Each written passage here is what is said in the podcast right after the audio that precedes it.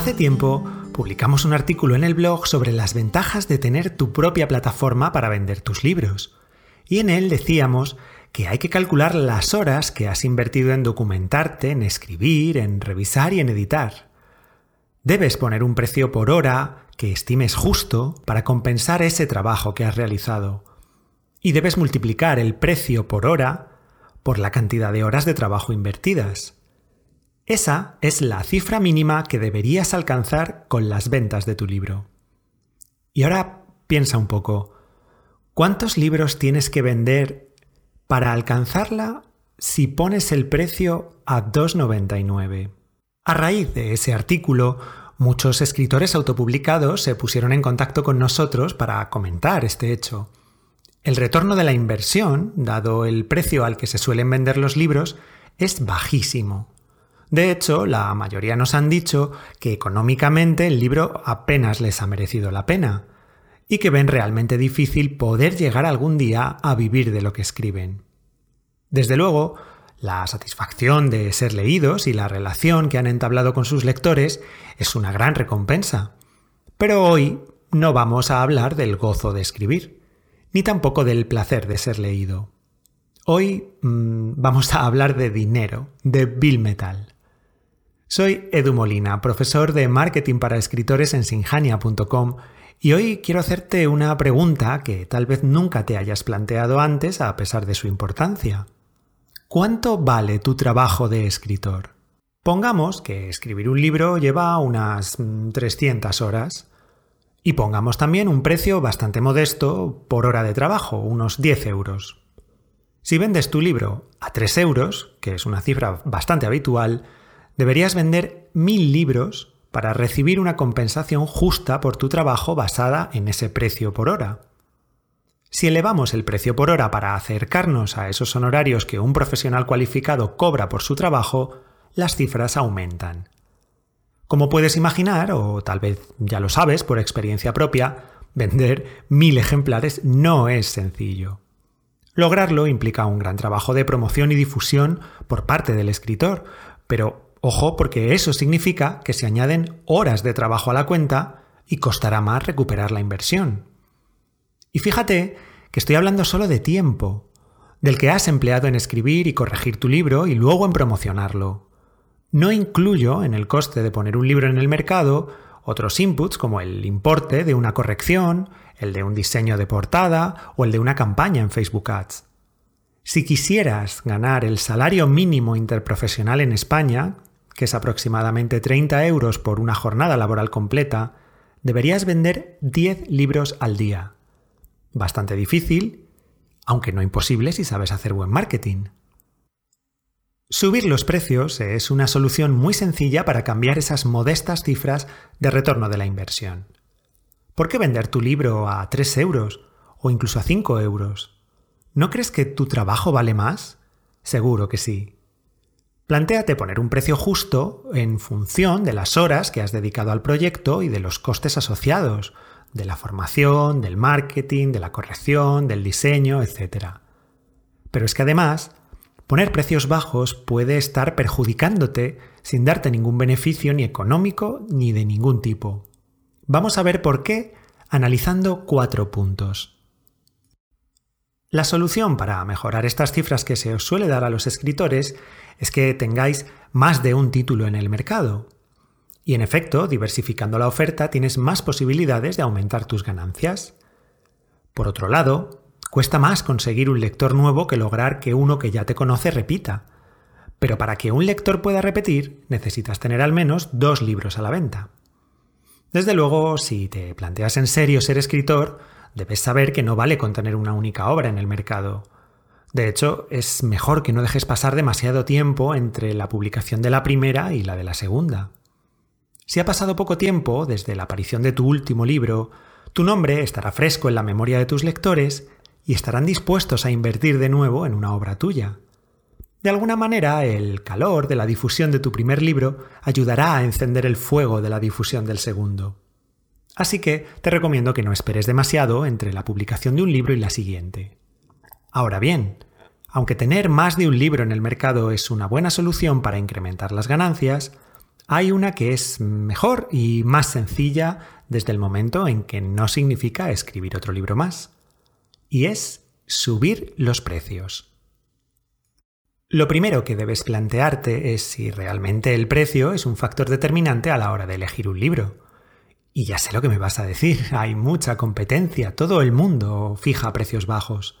Desde luego tienes razón. Pero eso significa que no te estás diferenciando de tu competencia en nada, ni siquiera en el precio. Un lector puede elegir tu libro o uno de los miles de libros a 2,99 que tiene ante sí. Que te elija a ti es casi una cuestión de suerte o de otros factores. ¿Y qué otros factores son esos? Pues, por ejemplo, una buena portada que esté diseñada para vender, o unos buenos textos de venta que estén pensados para convencerle de que compre el libro, incluso recomendaciones de otros lectores.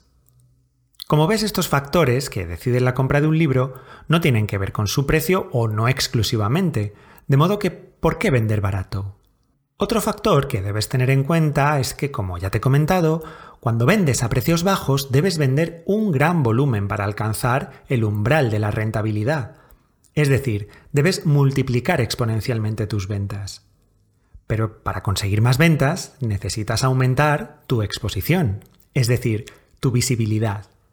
Y esto es algo en lo que la mayoría de los escritores falláis.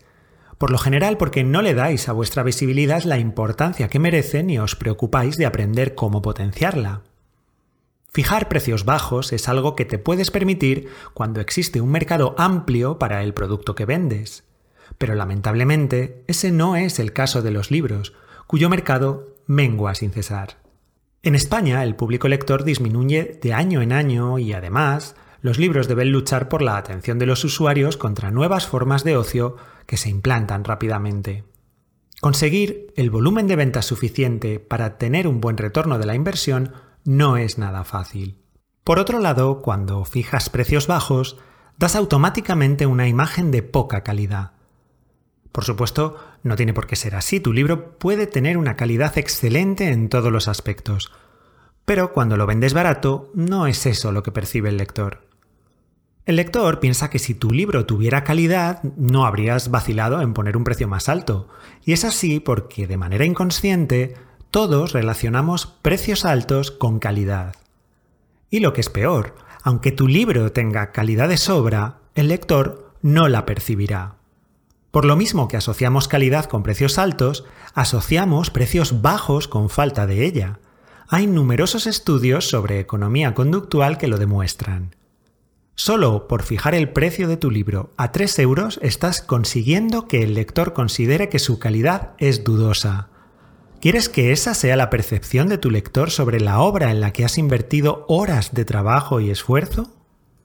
Sé que la economía no está en su mejor momento y que mucha gente busca precios bajos. Los buscan en cualquier producto o servicio y también en los libros. Para algunas personas el precio sí es un factor determinante a la hora de elegir un libro. Ahora bien, ¿quieres que tus lectores compren tu libro solo por su precio? ¿O quieres que lo compren porque has dedicado años a cultivar un estilo único y has desarrollado una historia emocionante y original? ¿O has creado personajes inolvidables? Los lectores que compran un libro por su precio no te leen por tus méritos, sino por un motivo puramente económico. Si tú subieras tus precios tan solo un euro, te abandonarían. Lo que tú quieres son lectores que disfruten tu obra y estén dispuestos a leerte cueste lo que cueste. El último libro de Isabel Allende, por ejemplo, cuesta algo más de 20 euros en su versión impresa y más de 12 en su versión digital. Isabel Allende, por su visibilidad, podría vender por volumen a precios inferiores, pero la escritora y sus editores sabe que cuenta con lectores fieles a su obra a los que no les importa pagar por disfrutar de su prosa. Ese tipo de lectores es el que deberías buscar tú. Cuidado, no estoy hablando de que subas tus precios porque sí. Lo que quiero es que pienses fríamente cuál es la recompensa que esperas por tu trabajo. ¿Por qué esa tendencia a los precios bajos? Cuando las grandes plataformas de distribución como Amazon irrumpieron en el mercado editorial, todos las recibimos con alegría. Es indudable que democratizaron el acceso a la publicación para miles de autores. Sin embargo, su objetivo es vender. Por eso priman los precios bajos. Cuidan a los consumidores en detrimento de los creadores. Para colmo, los escritores no os concebís a vosotros mismos como empresarios. Como la mayoría de los creadores y artistas tenéis una idea mística de vuestro trabajo, la inspiración, la musa, el trabajo en soledad, la satisfacción de crear un artefacto artístico, la recompensa de la acogida del público, etcétera, etcétera. Todo eso bastaría si no hubiera facturas que pagar. Y la índole práctica de un negocio todavía os chirría a la mayoría de los autores. No os habéis parado a pensar que además de escritores, cuando vendéis libros sois empresarios. Formaros para mejorar vuestra escritura, aprender técnicas de marketing, invertir en mejorar vuestro libro colaborando con profesionales como correctores o diseñadores, etc., es algo que la mayoría de vosotros no contempláis. Y es un grave error. Lo cierto es que esos son temas que requieren un episodio propio. Prometo hacer uno sobre la importancia de que comprendas que aunque seas escritor, también eres un empresario, o si lo prefieres un emprendedor, que parece que es un término que nos asusta menos. Y otro episodio sobre los factores que debes tener en cuenta a la hora de fijar el precio de venta de tus libros si autopublicas. Ahora bien, te anuncio que deberás esperar a después del verano para escucharlos porque en julio y en agosto Madera de Escritor estará cerrado por vacaciones. Tranquilo, no te eches las manos a la cabeza. Todavía quedan un par de episodios por delante. En el próximo, Natalia te va a dar algunos consejos sobre cómo usar el lenguaje para mejorar tu escritura. Si no te los quieres perder, ya lo sabes. Suscríbete ahora mismo al podcast. Y si nos echas de menos y no puedes esperar a la semana próxima, te invito a que te pases por el blog de sinjania.com. Estoy seguro de que nuestros artículos te van a interesar. Un abrazo.